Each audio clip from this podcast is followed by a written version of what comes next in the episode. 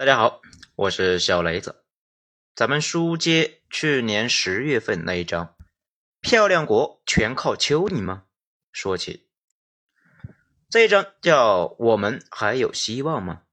文章来自于微信公众号“着实新维度”，作者罗马主义。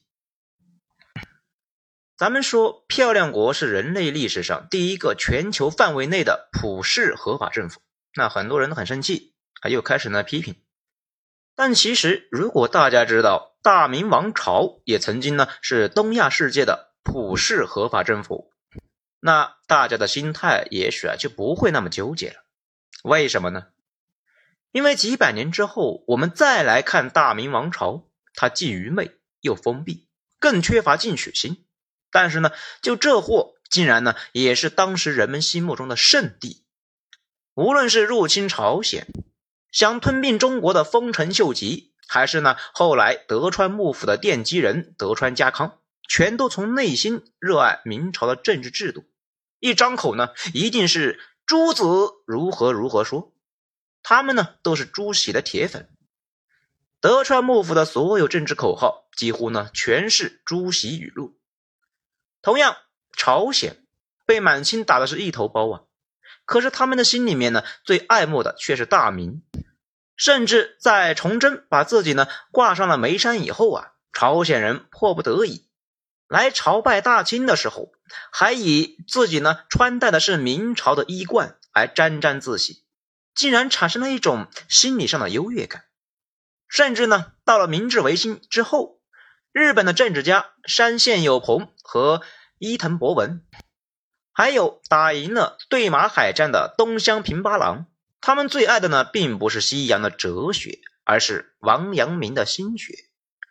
一八九零年，天皇呢就颁布的教育敕令里面，还在要求儒学优先。因此，所谓普世的合法政府呢，其实只是一个时代里面人们的共同想象而已。所以，漂亮国是我们当今这个世界上唯一。普世合法政府，并不是它真的普世，更无关乎于它的合法，只是呢，因为它的民主政治原则符合我们当今这个时代呢大家共同的价值观。这就像朱熹的学说曾经是东亚世界的普世价值观，所以啊，遵循这个原则的大明王朝呢，也就变成了整个东亚的普世合法政府。同样的道理。在当今这个世界上，估计呢没人敢说自己啊不尊重民主。你看，普京是民主选举出来的，伊朗呢也是要搞民主的，好像民主就是一个不证自明的真理。但真的是这样吗？当然是鬼扯。咱们曾经呢开玩笑的说过，如果我家是一个民主国的话，那我老婆呢肯定会憋屈死。因为只有她是标准的重庆人，一说出去吃饭呢，那不是火锅就是麻辣烫。但如果要搞全民民主的话，那我和我女儿呢肯定会投反对票，基本上呢不会给他一点机会。但仅仅因为我们两个人多，就天经地义的可以主宰他吗？就可以强迫他按照我们的想法生活吗？这个逻辑你不觉得非常的荒唐吗？推广到一个国家里边。凭什么多数人就能够强迫少数人服从他们的选择呢？这不也是一种暴政吗？这就像，因为希特勒呢是绝大多数德国人选出来的，所以他就有权利合法的消灭犹太人吗？因为昂山素季也是缅甸绝大多数人选出来的，所以他就可以堂而皇之的迫害罗兴亚人吗？但逻辑呢合不合理并不重要。重要的是呢，人类的群居方式本来就是一种共同想象，就好像啊，你说你的房子属于你，但呢，这是一个物理事实吗？当然不是。你的房子之所以归你，只是因为啊，所有的人都认同，只要你有房产证，这个房子啊就算是你的。可是如果有一天大家都不这么想了，那力量比你强的人完全可以把你从这个房子里赶出去。你和你的那套房子并没有什么不可分割的物理链接，因此，为什么每个国家通常都是一个人或者是一小群人领导的？他或者他们的绝对力量呢，其实非常的单薄，却依然能够控制整个社会呢？因为组成这个国家暴力机关的人愿意相信他们，执行他们的意愿，所以他们就有了统一一个国家的力量。这种能够控制社会最强力量的共同想象，就是政府的合法性。哎，举个例子，为什么在鸦片战争以后，一小群异族人统治的大清王朝，历经席卷了大半个中国的太平天国运动，云南、西北和新疆的穆斯林叛乱、捻匪的骚扰，甚至呢还有甲午战争的失败，却依然能够坚持到一九一一年呢？因为它有合法性。虽然大清王朝的核心是少数的满族人，但他的政治循环是皇帝宣布自己是儒家信徒，通过科举制度来吸收儒家知识分子呢进入官僚体系，通过他们来教化民众，最终呢获得整个国家的支持。通过这个政治循环，皇帝和儒家知识分子结成了同盟，儒家思想呢又是农耕时代。最完美的政治解决方案，因此满清政府获得了政治上的合法性，而太平天国运动倡导的基督教、穆斯林分裂运动依靠的是伊斯兰教，他们都不能够比儒家政治啊更好的适应中国的现实。再加上他们呢也不依赖于儒家的知识分子，自然也就无法获得他们的支持。因此，像曾国藩、左宗棠、李鸿章。这样的汉族儒家精英知识分子呢，愿意在国家的危难之际挺身而出，利用儒家思想动员整个社会的力量，来帮助满族皇室打赢了这两场宗教战争，挽救了大清王朝。就是因为满清政府有合法性。那么大清王朝这为什么又覆灭了呢？因为甲午战争的失败。再加上日俄战争中日本的胜利，让朝廷的满汉洋务派官员呢意识到朱熹的那套东西已经没有办法适应时代的发展，必须要向日本学习，搞君主立宪。这达成了他们的共识，并且呢，最终在一九零五年废除了科举制度。但这是一个重大的失策啊！满洲贵族作为一小群鞑虏。却能够统治中华大地二百多年，那就是因为呢，他们获得合法性的这个政治循环中啊，是通过科举制度来和儒家知识分子结盟的。一旦废除了科举制度，那也就破坏了大清王朝合法性的基础，失去了当时最强大的政治势力，全社会儒家知识分子们的支持。而满清政府呢，又没有发明出新的政治循环来获得合法性，因此。六年之后，整个王朝就土崩瓦解了。这就好像最近呢，经常就有人问：今天的中国还有前途吗？我可以负责任的告诉你，中国的未来是光明的。为什么呢？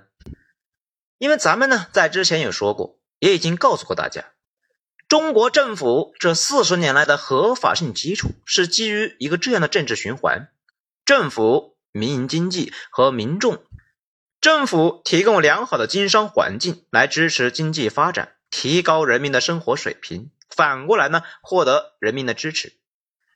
在这个政治循环中，政府几年换届，谁上谁下毫不重要，重要的是它不能够阻碍经济的发展。只要他坚持改革开放，不搞国进民退，不搞杀富济贫，那他的合法性就稳如磐石。所以，如果能够尽快的解决清零政策对经济的冲击，早日呢让社会回归正常，那中国的经济啊很快就会出现强大的复苏，明天一定会更好。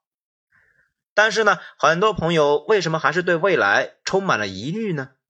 很大的原因是最近呢出现了一些投机分子，自以为是揣摩了上意，开始叫嚣着。要用国有供销社来代替民营超市，要用国有食堂来代替民办餐饮业，鼓吹国进民退、闭关锁国、杀富济贫，以为呢国家要向左转。但这些人蹦跶不了几天，他们低估了领导人的智慧呀。事实上，中央最近公布的经济政策呢，一个是扩大外商的投资范围，一个是促进个体经济的发展，这都是在帮助这个政治循环的良性发展，完全是对以往政策的继承和提升，并没有偏离正轨。这就说明我国的领导人对政府合法性的来源那有着清醒的认识，而那些投机分子的所作所为，其实都是在破坏政府的合法性。都是在破坏政权的稳定。历史早已证明，这些主张肯定会导致国家的崩溃。因此啊，怎么可能会被经历过这些惨痛教训的领导人所采纳呢？所以，咱们觉得大家呢完全不必担心。这一些跳梁小丑呢，错就错在他们并不理解中国政治的循环模式，中国政府合法性的由来。他们和那些对未来感到越来越悲观的朋友，那其实呢都是同一种人，都是把漂亮国的政治循环模式套用到中国的头上来。前面呢咱们讲过，漂亮国政府的合法性来源于选举，并不是来源于政府的实际治理能力。总统和议员们那干的好坏呢并不重要，重要的是他们的所作所为能够被大多数的选民所认可。选民愿意投他们的票，那他们呢就是合法的。在这种政治循环里面，讨好选民的程序呢合法，那就非常重要。这个就和我们的政治循环是完全不同的。所以，你比较中美这两种政治合法性的来源，一个呢是通过发展经济，一个是靠施行民主，那究竟孰优孰劣呢？其实啊，很难讲。不过，在大国竞争中，我认为中国的模式那更有竞争力。可是，为什么还是有很多精英他心里面不踏实呢？总是要想着移民呢？这反过来也证明了我咱们前面的结论：漂亮国政治制度的普世合法性。因为啊，它符合了我们绝大多数人对政治的想象，它的影响力超级强大。我们就老是忍不住呢，拿漂亮国来作为标尺。尽管这种政治想象其实呢一点也不靠谱，就像啊几百年前整个东亚世界，无论是日本人还是朝鲜人，都觉得朱熹说的是全是真理呀，但今天看起来那全是笑话。所以，我们还是要回到这个话题：为什么只有漂亮国能够发展出普世的合法政府呢？而且还获得了巨大的成功呢？我们啊。继续从清教徒建立漂亮国的过程说起。温斯罗普在北美建立的清教徒政权是以圣经为基础，通过呢加尔文教的一个理论想象，无意中用了民主这个政治原则，建立了一个神权政治。但是这个政权的表现那却是一塌糊涂啊！因为选举的结果肯定是最极端的宗教狂热分子那得票最多。那有谁还能够比温斯罗普更狂热呢？在波士顿殖民地最初的十九年里面，他呢就当了十二年的头头。作为一个来自英国中上富裕家族的贵族，愿意放弃在英国舒适安逸的生活，然后呢竭尽全力煽动一千名中上收入的英国绅士抛弃家园。乘坐十七艘帆船，冒着九死一生的威胁，来到这个鸟不生蛋的北美，只是为了实现宗教理想。你可以想象，温斯罗普和他带来的这帮人在宗教上有多狂热。所以，北美的殖民地那看起来呢，就像是一个邪教的大本营。为了体现对上帝的虔诚，对圣经的遵守。他们定出的清规戒律，甚至呢比最恐怖的西班牙宗教裁判所那还要胜出一筹。基本上那就是不准哭，不准笑，不准乱动乱说话，更别提享乐了。每天呢，那除了读圣经，就是老老实实的工作。谁敢越雷池一步，那不是挨鞭子呢，就是烫舌头，甚至呢还可能会被赶回英国。第一年就有五个人呢被遣返。这就是所有处罚中对心灵的创伤最大的一种，这就意味着上帝不要你了。这对当时的人来说实在是太恐怖了呀！这比用火刑烧死他们那还要严重。理想有多丰满，现实就有多骨感。要知道，在英国的时候，清教徒呢算是一个少数派，所以呢，大家齐心合力，天天和国教徒、新教徒吵架。可是来到北美以后，突然一下子没了敌人，这就好像是网络上的五毛和美分，如果没有了辩论对手，那精气神呢，自然也就全散了呀。一部分人的宗教热情迅速下降。自然对严苛的清规戒律大为不满，另外一部分人则开始了内卷，出现了宗教理论上的异己。罗杰·威廉斯，那就是呢最早的挑战者，他主张呢宗教宽容，人不能够代替神来做裁判，这明显是在挑战殖民地宗教法庭的权利。这个事呢，要是放在欧洲大陆啊，在法国就是圣巴托罗缪大屠杀。在德国呢，就是三十年宗教战争，不砍下一大堆的人头，再杀一个血流成河，基本上是没法解决的。为什么呢？因为抬头不见低头见，双方呢越看越烦。在欧亚大陆上的观念冲突啊，最后都要靠暴力来解决。所以，民主制度诞生的最重要的前提——妥协，在旧大陆上是很难实现的，因为大家呢无处可去。只能够你死我活，但是在漂亮国不一样，到处是空地啊，没必要非得打打杀杀。大家的信仰不一样，尿不到一个壶里边，那就分家呗。于是罗杰·威廉斯那就可以带着他的信徒去了康涅狄格，重新建立了一个属于他们自己的殖民地。后来的托马斯·胡克又和温斯罗普呢发生了争执，然后就带着人去了罗德岛。大家呢各过各的，这样清教徒就越分越散，遍布了北美的十三个殖民地。这大家呢都是加尔文教的底子，可是呢在具体的一个教义上又有分歧。但因为都有生存的空间，不像在旧大陆那非得是刺刀见红啊。在不断的磨合过程中，就形成了北美独特的和而不同的政治传统。如果说清教徒打下了漂亮国政治制度的基础，那么贵格派的到来进一步完善了漂亮国后来的政治理念。清教徒呢就很像漫威电影里面那些超级英雄一样，天天呢想着是要拯救世界，到处呢寻找敌人。而贵格派这个教徒的理念呢，则有点像当年的嬉皮士和今天的绿色环保分子，天天挂在口里边呢那都是要做爱。不要作战，基本上呢就是那个白左那个调调。他们也是在英国混不下去了，因此啊来美洲实现自己的宗教理想。克伦威尔死了以后，查尔斯二世复辟。他在流浪期间呢欠了朋友很多钱，所以他就把漂亮国的一块殖民地以一万六千的英镑的价格抵给了他的朋友的儿子，信奉贵格教的威廉宾。贵格教呢，除了上帝以外，否认一切权威，痛恨战争和暴力，主张呢人人平等。这些想法在等级森严的英国，那自然全都是异端呢。威廉宾因为信奉贵格教，被牛津大学开除。于是啊，他一不做二不休，干脆呢就跑到了英国国王给他的这块殖民地上，当上了总督。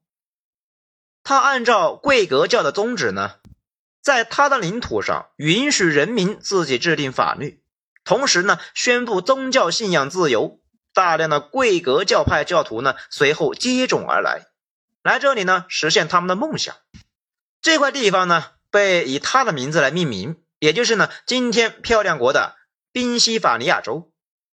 了解这两个教派呢，你就能够了解漂亮国为什么经常会有两个面孔。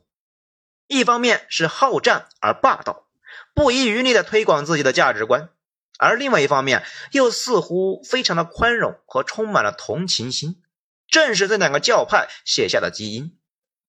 所以，当欧洲七年战争之后，英国汉诺威王朝的乔治三世和他的大臣们呢，想更深的介入殖民地的管理的时候，那为什么北美就爆发了革命呢？因为英国政府忘了，为什么当初这帮人放弃了还在英国不错的生活，要漂洋过海来到北美呢？就是为了建立自己的国家，这也就是为什么同为英国殖民地，澳大利亚、新西兰和加拿大从来啊都不闹事。英国政府呢想怎么折腾就怎么折腾，漂亮国却像个火药桶啊，简直就是老虎的屁股摸不得，因为去的人不一样。去澳大利亚、新西兰的那都是无牵无挂的大不列颠罪犯。去漂亮国的呢，那全都是有家有室的英国公知，所以乔治三世呢，稍微露出了一点点要控制北美殖民地的一个苗头，这些人自然就全反了。于是，在法国的帮助之下，漂亮国就诞生了。这个具体过程呢，咱们之前也说过啊，这里呢不重复了。顺便呢说一个题外的话，今天的英国国王。包括伊丽莎白二世和查尔斯三世，其实呢都是德国人的后裔，汉诺威王朝的子孙。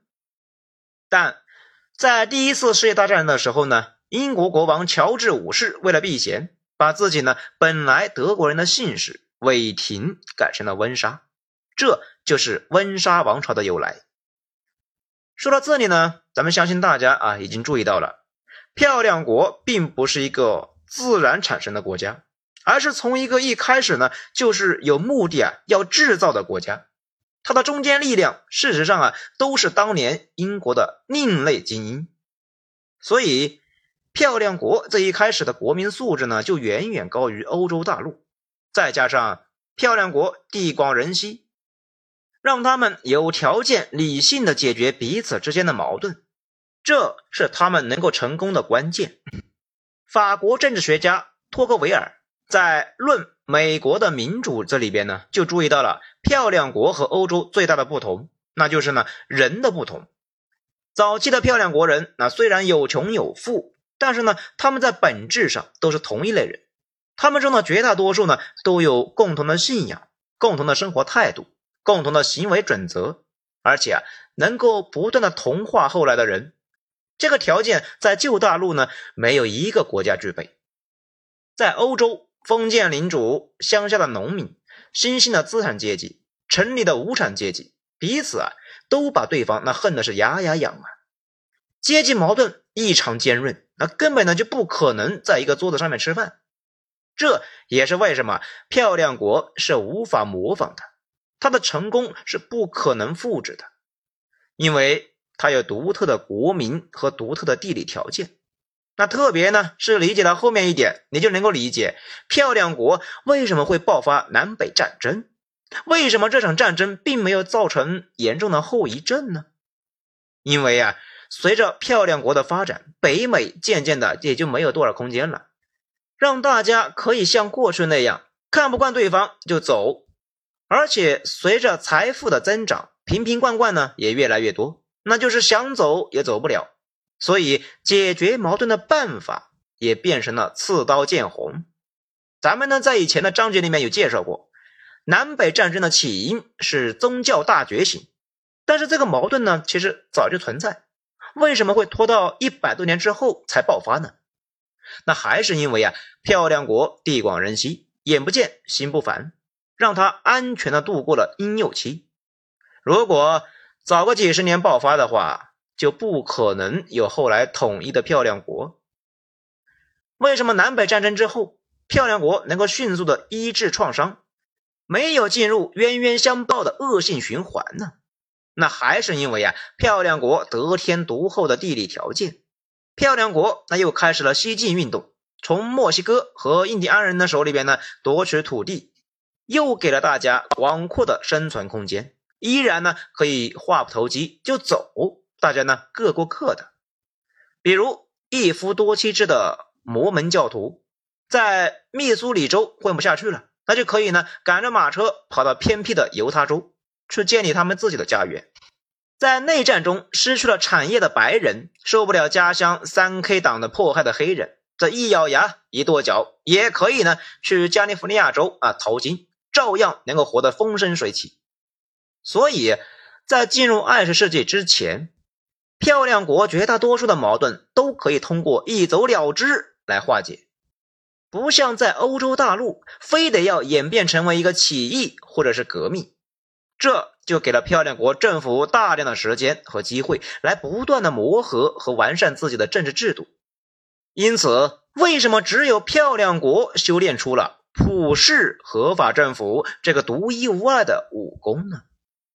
天时、地利、人和全都完美到了极点，所以啊，别嚷嚷着要学习漂亮国了，他根本就没法学。那么，既然漂亮国的基础条件这么好，为什么它还是一定会衰落呢？好，欲知后事如何，请听下回分解。哎呀，今天内容以上到这里，谢谢收听，我是小雷子，喜欢的话点一个五星评价，咱们下章接着说。